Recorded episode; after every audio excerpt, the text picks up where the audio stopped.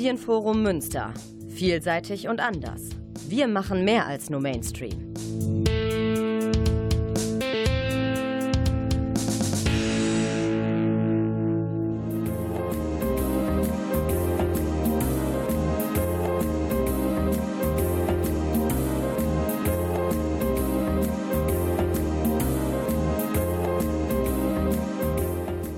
Der Lesewurm.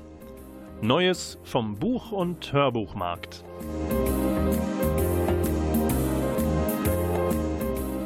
Präsentiert von Volker Stephan.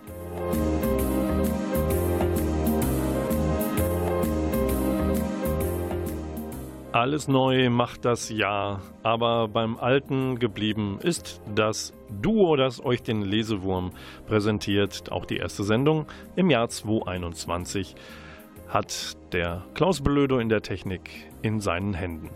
Was wäre ich ohne deine flinken Finger, Klaus? Vielen Dank.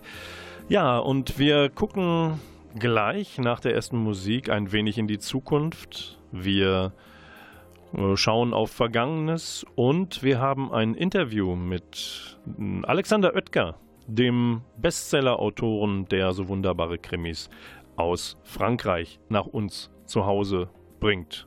Sagen wir mal so. Also, ich freue mich auf die erste Musik. Ich freue mich auf ein wunderbares Jahr mit vielen Büchern und Hörbuch-Neuerscheinungen.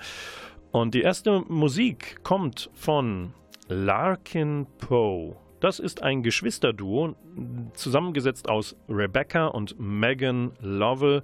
Und die bieten uns eine Mischung aus Southern Rock, Blues und Folk. Und ihr neues Album heißt Kindred Spirits heißt so viel wie Gleichgesinnte.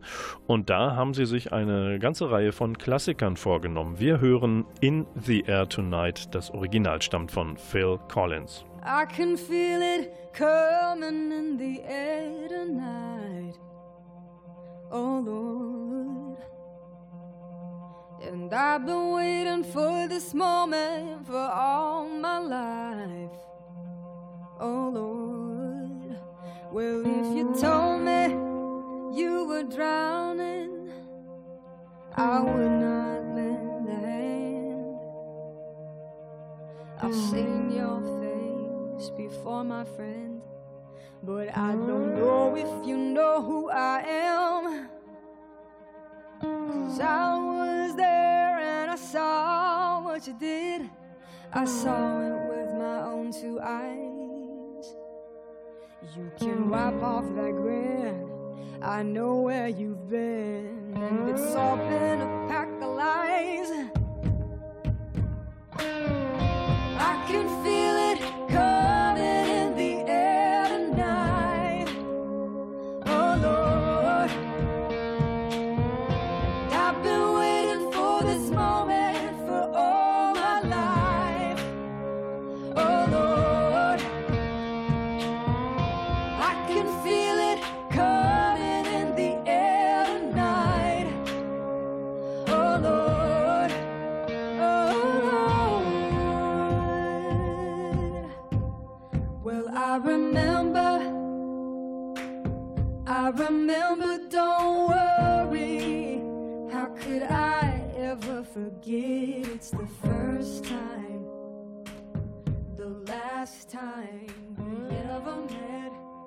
Die erste Musik im ersten Lesewurm des neuen Jahres stammt also von Larkin Poe.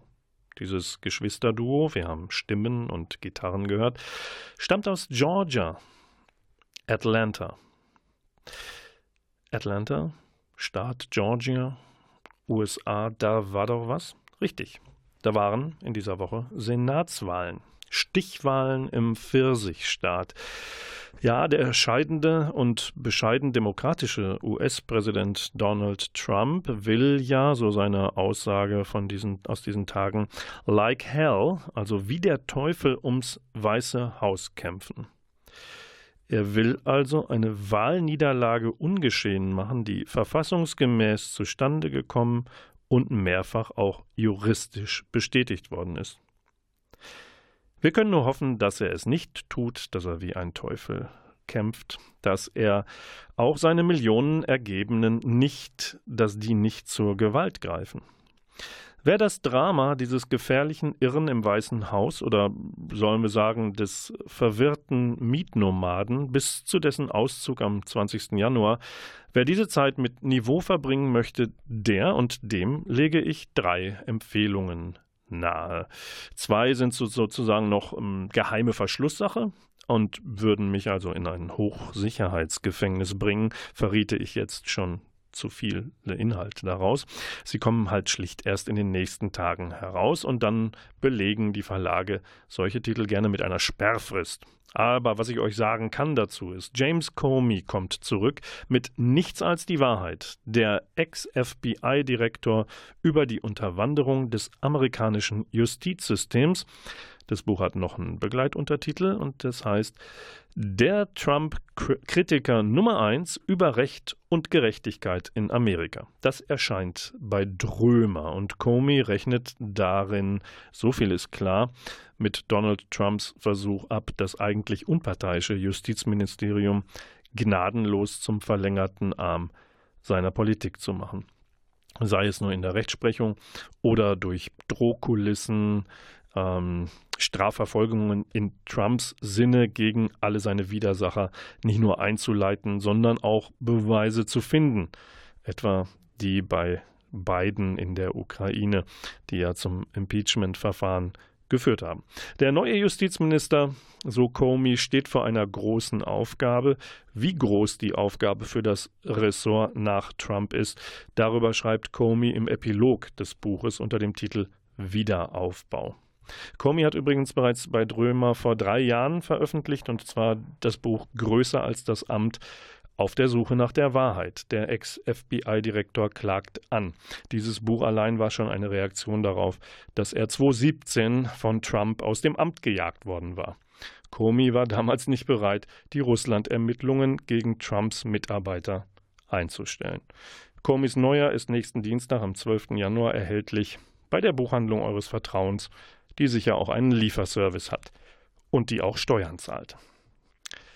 So viel zu meiner Amazon-Kritik. 13 Tage später, am 25. Januar, erscheint dann die Biografie der dann vermutlich amtierenden US-Vizepräsidentin.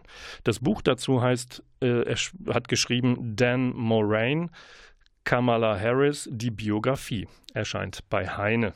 Und sie erzählt die Geschichte der Frau, die als erste Frau als Vizepräsidentin der USA amtieren wird.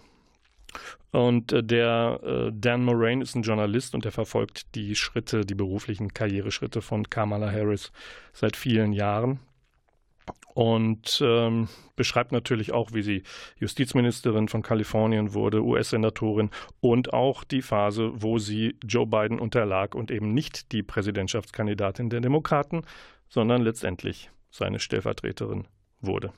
Ja, was auf die Ohren ähm, und äh, was auch mit den USA zu tun hat, gibt es bereits jetzt. Und äh, da hören wir jetzt die Stimme von Steffen Groth. Der liest nämlich von Evan Osnos Joe Biden, ein Porträt. Das erscheint bei der Audio Verlag. 12. Februar 1988. Ein 45-jähriger Mann, ein Weißer und Vater von drei Kindern, wacht auf dem Boden seines Hotelzimmers auf. Er schaut auf die Uhr und stellt fest, dass er offenbar fünf Stunden lang bewusstlos war. Er kann seine Beine kaum bewegen und weiß nicht, was mit ihm geschehen ist. Er erinnert sich nur an einen heftigen Schmerz, der ihn getroffen hat wie ein Blitz.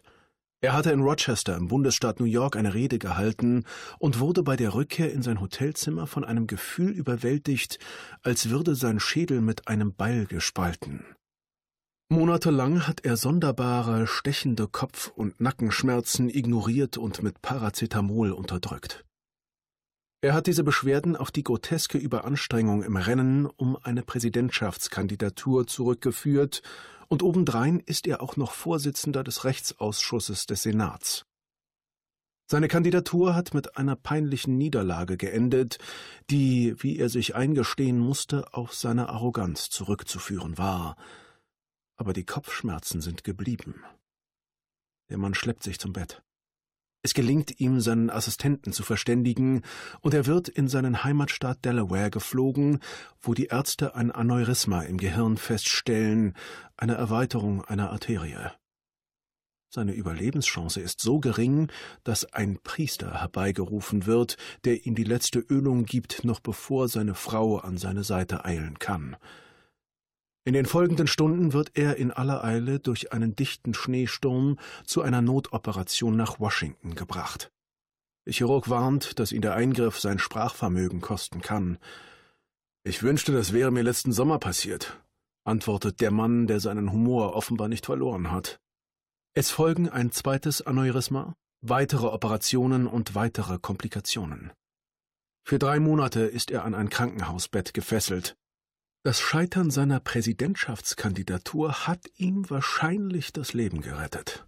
Soweit Steffen Groth über Joe Biden, den 46. US-Präsidenten, so denn bis zum 20. Januar und seiner Amtseinführung nicht noch irgendwie was Schlimmes passiert, was wir allerdings dann nicht auf den Gesundheitszustand von Biden zurückführen würden, sondern vermutlich auf die negativen Kräfte seines Amtsvorgängers Donald Trump.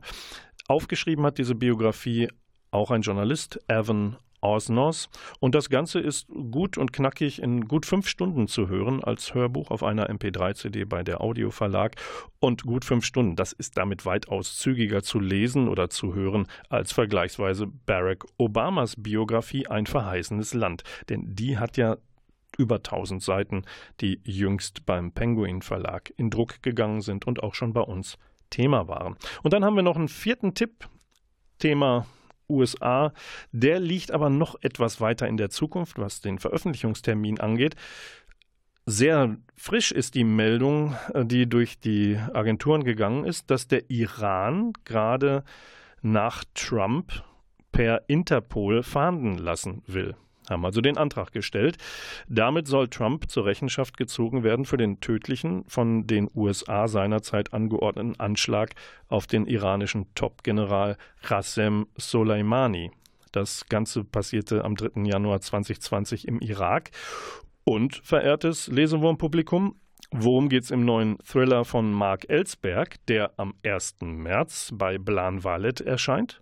Nu, ein ehemaliger US-Präsident wird in Griechenland festgenommen, weil gegen ihn dort ein Haftbefehl des Internationalen Strafgerichtshofs vollstreckt wird als könnte Mark Ellsberg in die Zukunft gucken.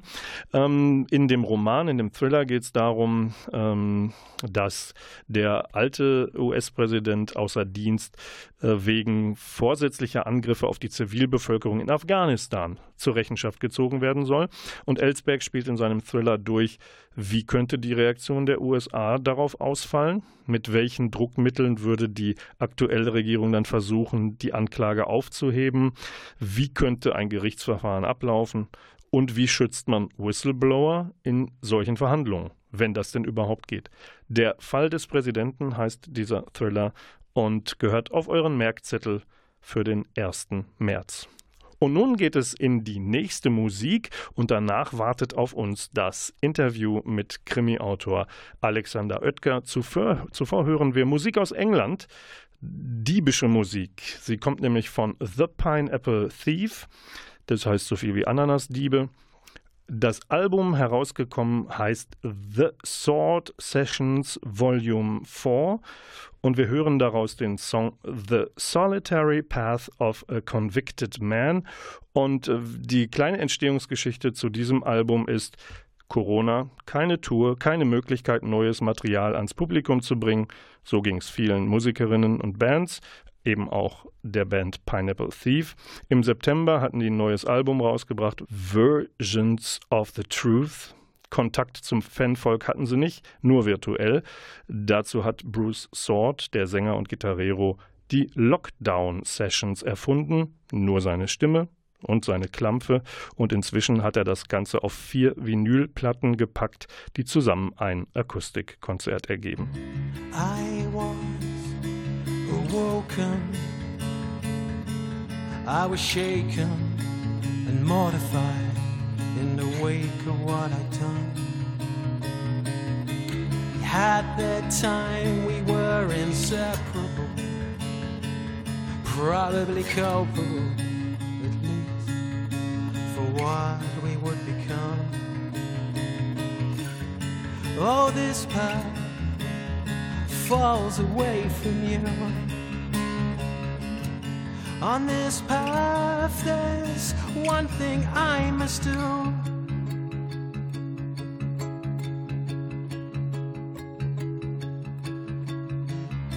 I walk unaided as I look around, breathing in the depths of what I've done. All this time in the making, you know it was for the taking. I took the bait and prepared for them to come. Oh, this path falls away from you. On this path, there's one thing I must do. And yeah, I know I follow it down the solitary path of a convicted man.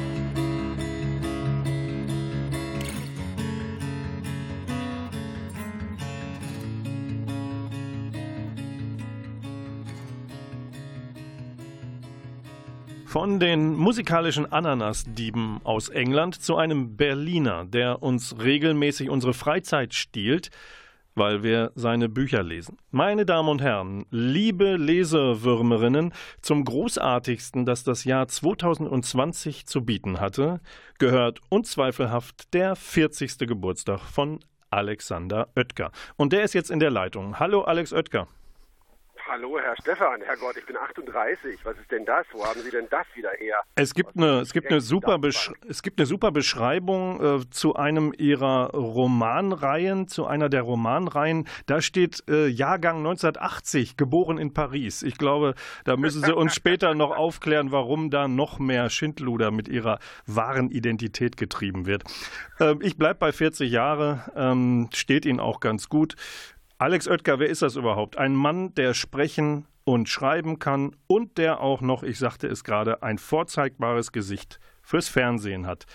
Nachrichtenreporter der RTL-Gruppe, im Moment offensichtlich eher Romancier, Autor diverser Krimireihen. Er wird uns später auch noch Erhellendes zu sagen haben, warum er seinen Altersruhesitz in Münster nehmen wird.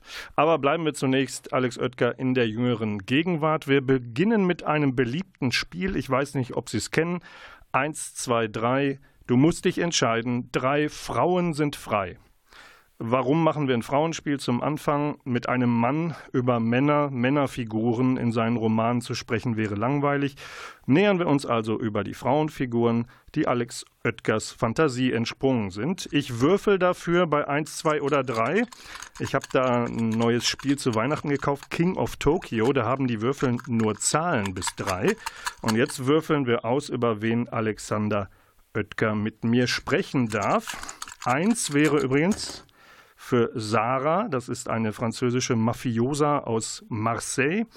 Oder zwei wäre Agapi, eine griechische Beamtin und Affäre eines Brüsseler Reporters. Oder drei Anouk, die schwangere Freundin von Kommissar Luc Verlin. So, gefallen ist die zwei. Agapi, griechische Beamtin und Affäre des Brüsseler Reporters François. Worum handelt es sich da? Was ist das für eine Figur und wie wichtig ist die für welchen Roman, Herr Oetker? Ja, das ist die zweite Hauptfigur in meinem äh, im Jahr 2020 erschienenen Roman und dann noch die Liebe. Das klingt jetzt erstmal wie eine, wie eine Liebesgeschichte. Es ist natürlich auch eine Liebesgeschichte, aber es ist am Ende auch noch viel, viel mehr. Es ist ein, ja, ein Roman über ein Schicksalsjahr und wenn man auf dieses Jahr 2020 zurückguckt, dann ja, weiß man ja, wie schnell einen Schicksalsjahre ereignen, äh, ereilen können. Ähm, so war das 2020 und so war es aber eben auch 2015. Und dieser Roman beschreibt eben tja, eines der großen Schicksalsjahre Europas, nämlich 2015 mit all dem, was da geschehen ist, der Terror von Paris, äh, die Griechenland-Krise, die Flüchtlingskrise, die dort äh, ja über Europa gekommen ist mit all dem, was da zusammenhing. Und in diesem Roman erleben wir eben und folgen François, diesem Brüsseler Reporter, der dort immer von einer Katastrophe zur nächsten reist, über alles atemlos berichtet und der dann bei einem dieser unglaublich langen ähm, Brüsseler Nächte, die ich sehr gut kenne aus meiner, aus meiner eigenen Journalistenlaufbahn, sich eben in diese Agapie verliebt, die im Stab des griechischen Finanzministers arbeitet und die er zufällig zeitgleich ähm, bei Tinder, dieser modernen Dating-Plattform, entdeckt hat. Und ja, die beiden kommen sich dann näher und ähm, dann wird es quasi so eine Reise durch Europa miteinander.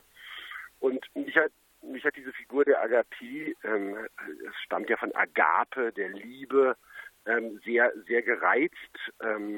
Das jetzt ein eigenes Vorbild hat mit einer griechischen Frau, das äh, überlasse ich der Fantasie der Leserinnen und Leser. Aber ja, ich fand das einfach eine, eine, eine tolle Persönlichkeit, weil es eben auch eine taffe Frau ist.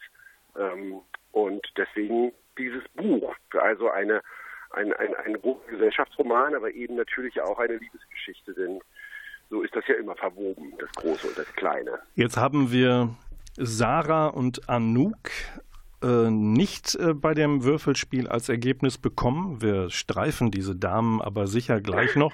Wer allerdings nicht dabei war, war jetzt ein Autor namens Alex Lepic.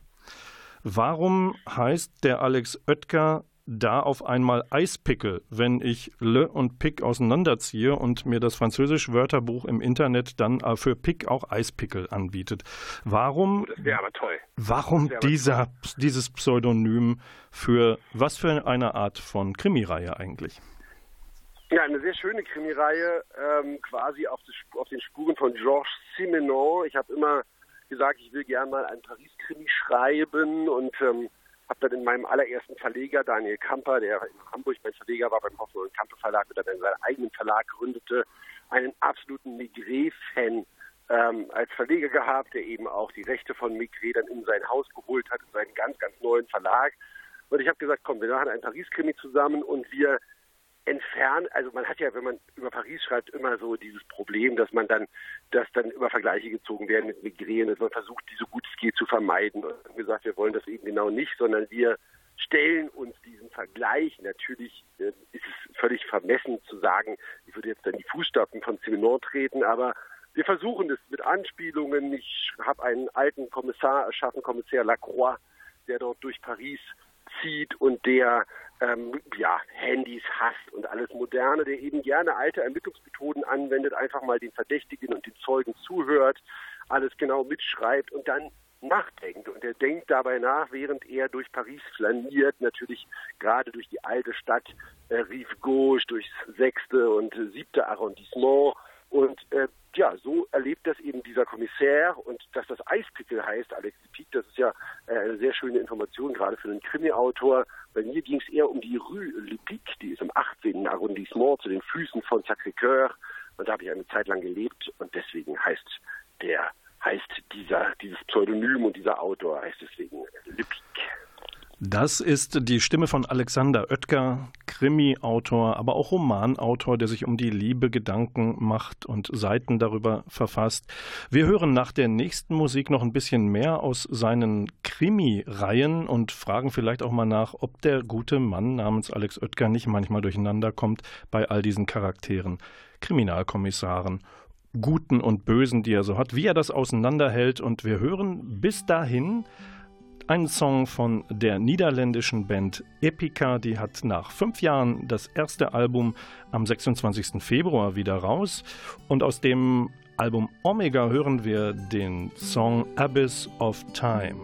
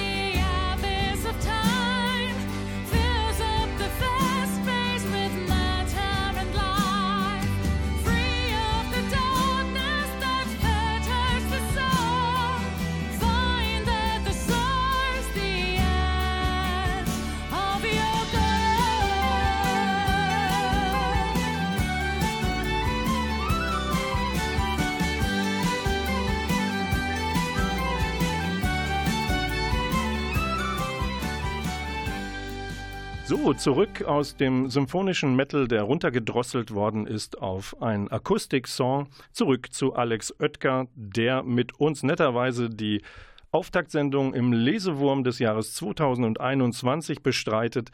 Alex Oetker wollte ich fragen, Lieber Herr Oetker, wenn man einen Menschen namens Lacroix erfindet oder einen Verlin oder eine gute Polizistin aus Marseille und eine böse aus äh, äh, böse Zwillingsschwester auch in Marseille spielen lässt. Wie hält ein Schreibender wie Sie all diese Charaktere, die Nuancen, die Atmosphäre, die Stimmungslagen, wie halten Sie das überhaupt auseinander? Müssen Sie sich da einen Katalog anlegen? Müssen Sie selber nachblättern? Ist der jetzt, äh, ist der jetzt ein Psychopath, meine Hauptfigur? Ist es ein Softie? Äh, was ist das Gute an diesem und das Schlechte an jener? Mhm. Nee, das ist so nicht. Und es ist ja, heutzutage hat ja so dieser Begriff des Vielschreibers irgendwie so eine negative Konnotation. Ich glaube, Simenon war auch ein Vielschreiber, der hat 200 Romane verfasst und noch mehr. Äh, deswegen würde ich mich da gar nicht ähm, ich wehre mich da auch gar nicht gegen. Ich schreibe halt gerne viel und ich glaube, dass ein Tag, an dem ich nicht schreibe, einfach wirklich dann nicht so ein richtig guter Tag ist, außer tief im Urlaub. Wie halte ich das auseinander? Also ich schreibe natürlich nicht ähm, innerhalb einer Zeit zwei verschiedene Bücher, sodass ich die Charaktere natürlich dadurch schon trenne, dass sie einen zeitlichen Abstand haben. Und dann muss man sich einfach versuchen, in diese Stimmung zu versetzen. Was ist das da gerade in der Provence oder was ist das gerade rund um Bordeaux, wo ja meine wohl erfolgreichste Reihe um Commissaire Luc Verlin spielt. Und äh, ich glaube, dass am, am meisten macht es natürlich Sinn, wenn man die Sachen da schreibt, wo sie auch, wo sie auch spielen. Also wenn ich ein Buch über Bordeaux schreibe, dann macht es natürlich schon Sinn, das in Bordeaux zu machen, weil die Stimmung, das Licht am Morgen und ähm, wenn man dann meinetwegen in der Stadt ist und die und die Restaurantteller klappern und so, natürlich kann man sich dann viel, viel besser in alles hineinversetzen. Aber irgendwie, ich kann es ja natürlich selber nicht sagen, weil ich selber nicht mehr so richtig mit Distanz lesen kann, aber ähm, meine Freunde und meine Feinde und meine äh, Agentin, die, die lesen die Bücher und die sagen schon, dass die that dass jedes Einzelne wirklich seine eigene Sprache hat und jeder Charakter auch wirklich seine eigenen Charakterzüge. Und wenn das sich irgendwann verwischt, dann höre ich auf, so viele Bücher durcheinander, äh, durcheinander zu schreiben und ähm, konzentriere mich dann auf, äh, auf eine Figur. Aber solange das gelingt, würde ich so weiterführen, glaube ich. Jetzt, jetzt, haben Sie eben gesagt, ein Tag ohne Schreiben wäre ein verlorener Tag. Wie ist es denn eigentlich äh, mit dem Tag, mit einem Tag ohne einen journalistischen Bericht, äh, ohne eine Schalte, ohne ähm, äh, das, was Ihre Profession eigentlich ist oder war? Ist das ein gewonnener oder ein verlorener Tag? Also ich habe ja wirklich sehr, sehr lange journalistisch gearbeitet. Ähm, jetzt glaube ich, gerade ins 20. Jahr, ähm, auch für die Mediengruppe RTL. Ich war Frankreich-Korrespondent, ich bin jetzt noch politischer Korrespondent, natürlich in einer sehr, sehr großen Teilzeit. Also ich habe das wirklich deutlich runtergefahren für diese Romanarbeiten.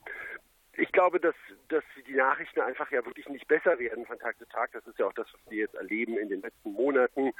Ähm, natürlich eine unglaublich außergewöhnliche und sehr anstrengende Situation für die Politiker, auch für die Journalisten. Ähm, ich habe mich damit jetzt eigentlich ganz gut ähm, abgefunden, mehr Bücher zu schreiben und in den Büchern eben auch ja immer zu versuchen, gesellschaftliche, auch politische Entwicklungen in den Ländern den Leuten näher zu bringen. Und zwar so, dass man nicht mit dem erhobenen Zeigefinger ständig irgendwas lernen muss, sondern so, dass man ganz am Rande was erfährt über die Situation in Frankreich zum Beispiel. Und ich glaube, das bringt äh, auf die lange Sicht viel, viel mehr in der in dem, ja, in der, in der, in der, in der Vermittlung von, von Situationen, von ähm, ja, auch von der politischen Situation in Frankreich, als wenn ich da abends einen 1.30-Bericht mache, der natürlich auch wichtig ist, aber ich glaube, ich kann mit den Büchern eben auch nicht sehr gut ausdrücken.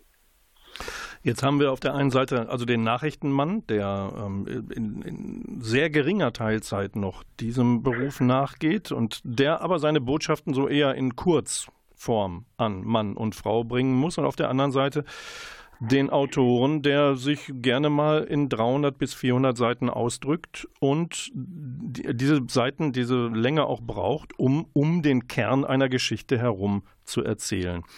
Sind Sie also einer, der, sagen wir mal, die neue Müllabfuhrregelung in Bordeaux oder Paris sowohl in drei Sätzen als auch in einer Trilogie erzählen könnte?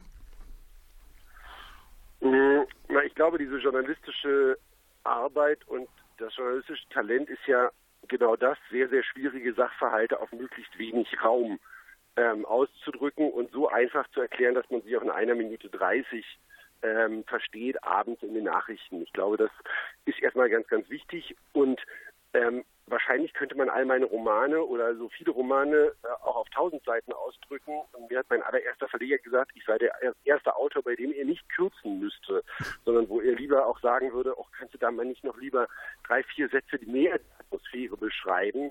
Ähm, und ich habe das dann als Kompliment genommen, weil es ja eben wirklich darum geht, sich kurz zu fassen und man ja abends, wenn man jetzt für die Tagesschau oder für andere Konkurrenzsendungen arbeitet, da kämpft man wirklich um jede Sekunde. Der Chef vom Dienst sitzt dann da und sagt, nein, du kannst nur 1,30 haben und nicht 1,31, weil der natürlich einen sehr, sehr engen Senderahmen hat. Und ich glaube, dieses sekundliche Kämpfen um Text, das hat mich schon geschult, äh, darin eben wirklich Überflüssiges wegzulassen. Jetzt noch eine Frage. Wir haben ja netterweise auf äh, Platz 1 der Hörbuchcharts im Monat Januar zufällig ein von Ihnen stammendes Buch eingelesen von einem anderen Mann. Mehr wird noch nicht verraten, aber welche drei Empfindungen hatten Sie, wenn Sie uns die sehr kurz beschreiben können, als Sie zum ersten Mal eine Hörbuchversion eines Ihrer äh, Romane gehört haben, also als ein Fremder dem gedruckten sozusagen Leben eingehaucht hat? Was haben Sie da empfunden?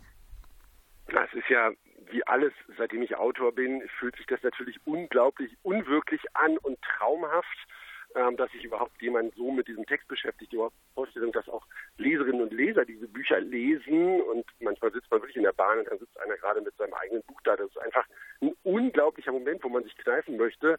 Und der Frank, also ich darf nicht sagen, wer es liest, ne? Der Mann, der dieses Buch liest, der ähm, macht es ganz toll und ich habe es dann gehört. Ich höre die, leg mir die immer hin für die Fahrten dann nach Frankreich und und das ist wunderschön, weil du die Geschichte nochmal erlebst und weil du merkst, weil du auch mal die Augen schließt und denkst, ach du Jemine, was für eine peinliche Stelle, wer hat denn das geschrieben?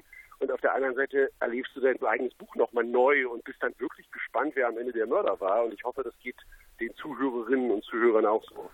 Also unwirklich, peinlich und gespannt. Jetzt versuchen wir dem Interview doch einmal eine lokale Note zu geben. Herr Oetker, wann erscheint der erste Münsterroman aus Ihrer Feder und welche privaten Erlebnisse von hier vor Ort verarbeiten Sie denn dann darin? Ach, Münster. Ja, Münster ist, also ähm, ich hatte sehr, sehr lange eine Freundin in NRW, in, in, in, neben Köln, der Bergheim. Das ist doch, aber ne, das ist natürlich äh, Rheinland. Wir sind ja bei Ihnen im Münsterland. Wir sind Westfalen. Wir sind Westfalen, genau. Wir waren, ähm, wir waren sehr, sehr oft in Münster, weil es natürlich einfach genau so beschaulich ist, wie man es immer im Münster-Tatort sieht, auch wenn es wahrscheinlich kein Münsteraner mehr hören kann. Aber wir fanden es da immer sehr, sehr schön und eine alte Mitschülerin von mir hat das Ex-Café ähm, äh, eröffnet und besitzt es. Friederike, liebe Grüße nach Münster. Das ist ja da bei euch. Ähm, ich glaube, die haben jetzt auch gerade so ein bisschen Corona-Probleme und machen erstmal zu und gucken, wie es weitergeht. Und der Kollege Christian Wilb, mein RTL und NTV-Kollege, von NTV, der ist ja auch Münsteraner und wir tauschen uns dann auch immer aus über die unglaublich niedrigen AfD-Umfragewerte in Münster. Und also Münster spielt eine Rolle für mich, aber ich glaube, bei der Größe, die der Krimimarkt in Deutschland mit Regionalkrimis hat, und ich glaube nicht nur, nicht nur Münster hat ja wahrscheinlich schon drei eigene Krimis, sondern auch noch jede Umgemeinde. Ähm, ich glaube, ich verlege mich doch lieber weiter auf die, auf die Krimis aus dem Süden, aus dem Ausland, wo man sich dann so hinträumen kann, gerade in diesen Zeiten, wo man so schlecht von zu Hause wegkommt. Und damit geht es auch mit uns zu Ende. Alex Oetker, wir gucken auf die baskische Tragödie. Luc Verlins vierter Fall. Und da kommt eben auch eine Frau namens Anouk äh, vor. Ähm, um die kümmern wir uns später in dem Einspieler. Aber eins der aktuellen Bücher und genau diese baskische Tragödie, die führt uns auch nach Spanien. Ne? Ist ein Aquitaine-Krimi, spielt größtenteils in San Sebastian. So ist das manchmal. Ähm, bei aller Eigenständigkeit Unabhängigkeit der Basken wollen wir das jetzt mal ganzheitlich betrachten und sprechen von Spanien. Und da sind auch auf eine Art so Le Verlins Spanischkenntnisse gefragt, hin und wieder. Und äh, wir testen jetzt mal stellvertretend, wie es um Ihre Spanischkenntnisse Kenntnisse bestellt sind. Äh, sind Sie bereit? Hola. Wunderbar. Äh, ich gebe Ihnen insgesamt drei Chancen für die Lösung. Und jetzt kommt die Aufgabe. Was heißt und was bedeutet Si sube, nos vamos. Si baja, nos quedamos. super, nos vamos, Sikedacha, nos. Na, wo gehen wir hin? Ich si super. Wenn's Steigt er, si sube heißt steigt er, nos vamos, so fahren wir. Ah, okay. Si baja heißt fällt er, so bleiben wir. Also steigt er, so fahren wir, fällt er, so bleiben wir. Wer oder was ist damit gemeint? Äh, der Meeresspiegel. Gut, fast richtig. Entweder ist es der Anker oder ein Heißluftballon. Was könnte äh, davon richtig sein? Es ist Bleiben Sie beim Meer. der Anker. Wunderbar, genau richtig. Sie haben sich ähm, netterweise, ohne übertreiben zu wollen, drei Chancen genommen und das nicht gleich gelöst. Das Ganze stammt übrigens aus Vamos a leer, Spanisch für Einsteiger. Ich weiß nicht, ob das jetzt ein Buchtipp nur für Sie ist, Herr Oetker, aber für mich ist es auch einer. Erscheint bei DTV und stellt spanische, deutsche Sätze, Texte einander gegenüber. Das ist also Lesen und Lernen in einer interessanten Mischung und Auswahl, zusammengestellt von Enno Petermann. Das ist mein Geschenk an Sie am Ende unseres Gesprächs. Ähm, ich hoffe, dass wir uns in Münster mal bei einer Lesung begegnen. Lesungen sind, glaube ich, in dieser Zeit eher schwierig. Haben Sie eine Idee, wann Sie das nächste Mal wieder unterwegs sind? Ja, das ist in der Tat schwer, weil das natürlich echt der schönste Austausch ist mit den Leserinnen und Lesern, wirklich sich in Buchhandlungen zu treffen oder in Stadt, Stadthallen. Ähm, ja, ich hoffe, dass es irgendwann im späten Frühjahr wieder losgeht. Bisher ist immer alles verschoben und es gibt immer neue Termine, neue Termine. Aber ich freue mich sehr, wenn es dann wieder losgeht und da kann man jetzt einfach nur noch hoffen und beten gerade. Letzte Frage an Sie. Alex, der Luc Verlin ist in baskische Tragödie im Wortsinne sehr, sehr nah am Abgrund. Das ist sozusagen an Dramatik und Endzeitstimmung ja kaum noch zu überbieten, wo dieser Roman da kulminiert. Wenn ich damit richtig liege, Endzeitstimmung, Abgrund, wäre das ein guter Schlusspunkt für die Reihe eigentlich? Wie soll anders der, der Kommissar eigentlich jemals wieder einen stinknormalen Fall lösen, wo sie ihn jetzt quasi in so eine Einzelkämpferrolle wie James Bond gepackt haben? Na, mir war das wichtig, dass dieses ganze persönliche Geschichte, die da drunter liegt, unter den ersten drei Fällen, jetzt mal mit einem großen Knall aufgelöst wird. Aber die Leserinnen und Leser spiegeln mir schon, dass sie sich auch die normalen Lügen, der ganz normale Geschichten rund um Bordeaux äh, äh, löst, wünschen. Und den gibt es natürlich auch wieder. Also Luc Verlin ist noch ein sehr junger Kommissar, der kann weiterarbeiten. Und das soll er auch. Jetzt gab es mal einen wirklich spannenden, ja, eine spannende Hatz durch San Sebastians Gassen. Und beim nächsten Mal geht es dann wieder ein bisschen urlauber, urlaubiger, besinnlicher zu in äh, Frankreich rund um Bordeaux. Und dann hören wir uns wieder. Ich sage herzliches Dankeschön an Alexander Oetker und vielen Dank für die gefühlt fünf, sechs, sieben Romane, die im vergangenen Jahr rausgekommen sind und vermutlich in diesem Jahr noch rauskommen werden. Alles Gute für Vielen Dank. 2021. Für Sie auch. Vielen, vielen Dank und den Hörerinnen und Hörern in Münster liebe Grüße. Dankeschön. Und wir verabschieden Alex Oetker mit Jakko Jakschik und einem Song aus seinem Album Secret Lies and Broken Memories und der Song heißt Secret Lies and Stolen Memories.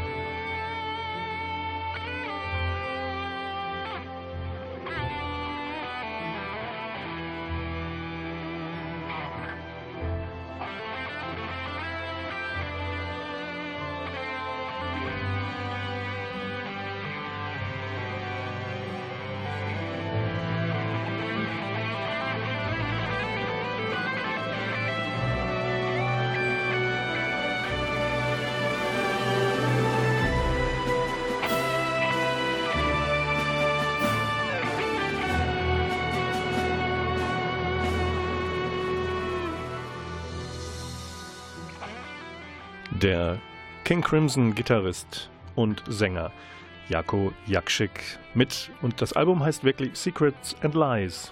Der Song Secrets, Lies and Stolen Memories. So, wir kommen zum Hörbuch Top 5 des ersten Monats im Jahr 2021. Auf Platz 5 Johannes Steck liest Simon Beckett Versteckt dunkle Geschichten. Erscheint bei Argon Hörbuch. Eine MP3 mit knapp drei Stunden. Und dieser kurze Ritt durch drei verschiedene Geschichten macht es eigentlich auch so hörenswert. Das kann man zwischendurch mal machen. Es gibt, äh, Simon Beckett ist ja der Erfinder von David Hunter und seiner Krimireihe.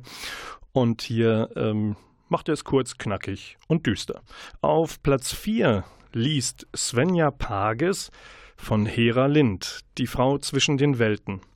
Roman nach einer wahren Geschichte. Erscheint bei Audiobuchverlag Freiburg, eine MP3 knapp zwölf Stunden. Das ist eine Nachkriegsgeschichte, spielt in der ehemaligen Tschechoslowakei. Eine junge Frau, gefangen auf der unfreien Seite des Eisernen Vorhangs, dann gefesselt auch noch in einer Ehe, die sie bis in die Psychiatrie treibt. Die Bestsellerautorin Hera Lind erzählt da nach wahren Begebenheiten die Geschichte von Ella, die als Tochter einer Deutschen in der Tschechoslowakei aufwächst. Die will mit ihrer wahren Liebe, einem Arzt jüdischen Glaubens, in den Westen fliehen. Die Top 3.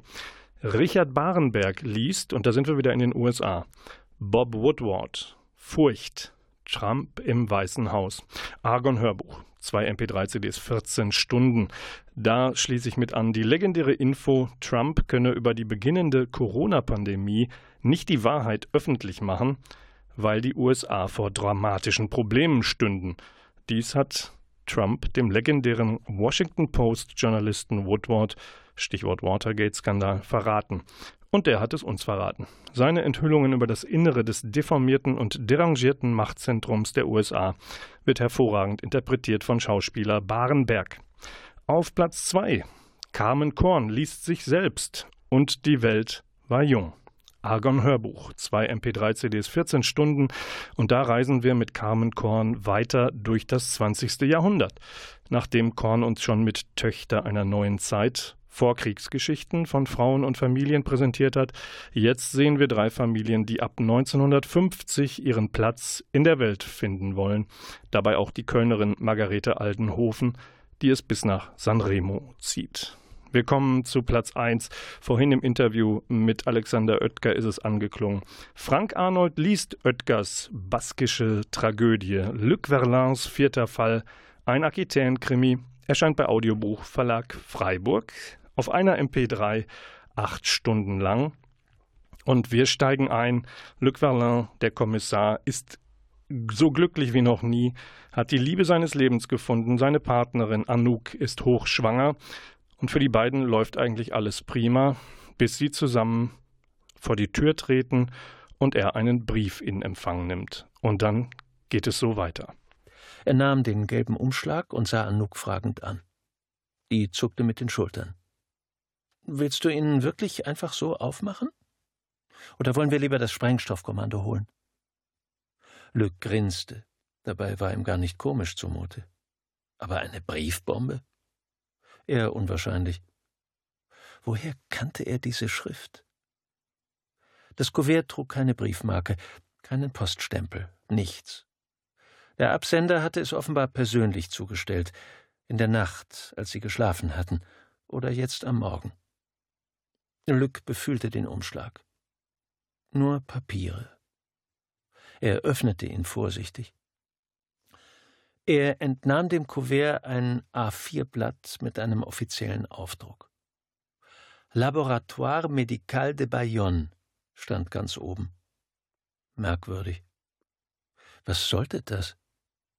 Und dann las Lück die Zeilen, die sein Leben verändern sollten.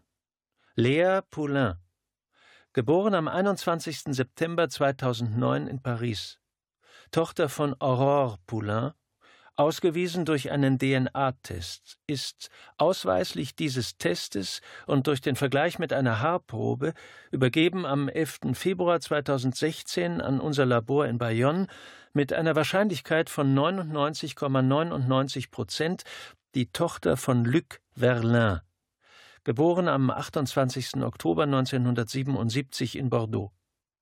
Gezeichnet Weber, Maître de Laboratoire. Luc ließ das Schreiben fallen. Dabei löste sich aus dem Kuvert ein Post-it. Luc hob es auf. Die Zeilen waren mit blauer Tinte geschrieben worden, in dieser fein ziselierten Schrift, von der Luc wieder einfiel, wo er sie nun schon zweimal gesehen hatte. Kommissär Luc Verlin, ich habe das mal für Sie erledigt. Herzlichen Glückwunsch. Wir sehen uns. Salut de San Sebastian.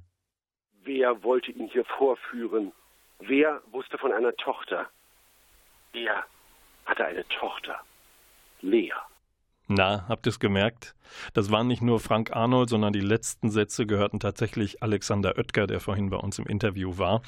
Ja, an dieser Stelle des Hörbuchs entfaltet sich erst die ganze Dramatik, denn Luc Verlin muss seine Tochter, von der er bisher nichts wusste, aus den Händen eines gerissenen Ex-Politikers befreien und auch die Mutter von Lea.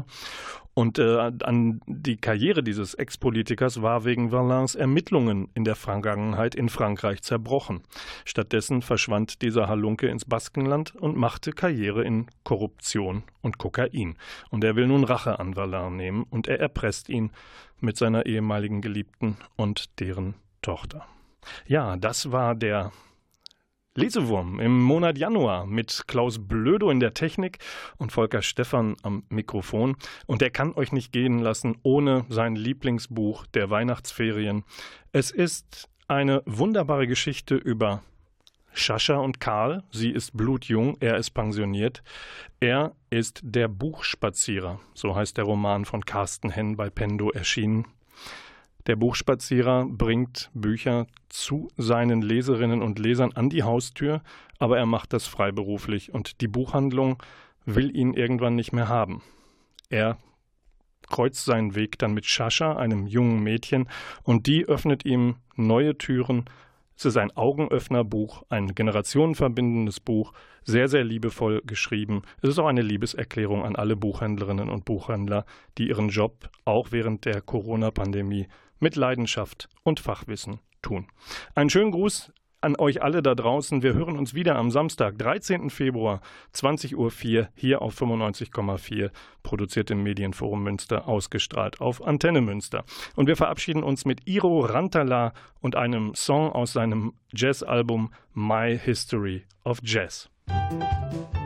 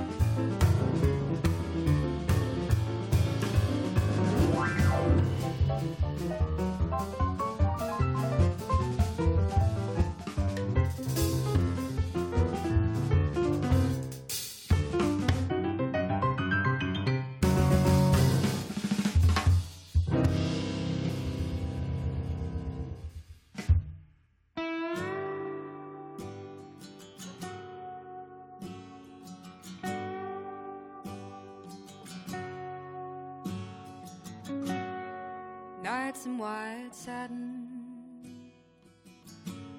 never reaching the end. Letters I've written, never meaning to send.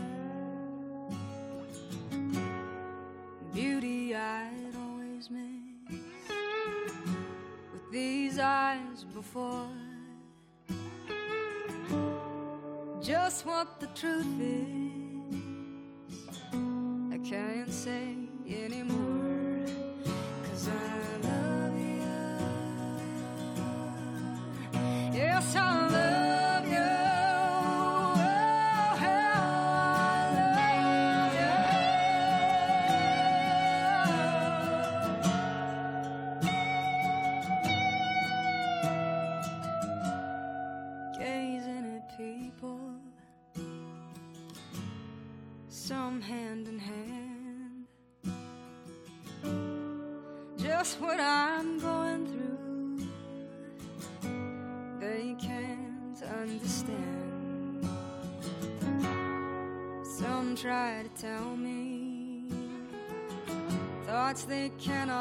defend just what you wanna be.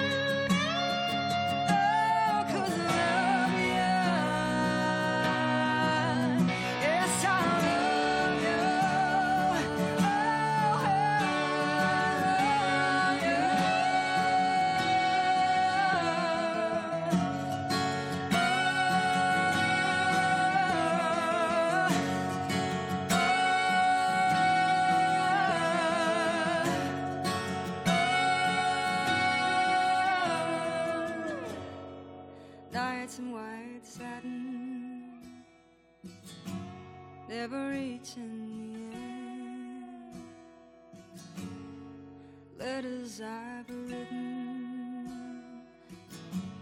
never meaning to.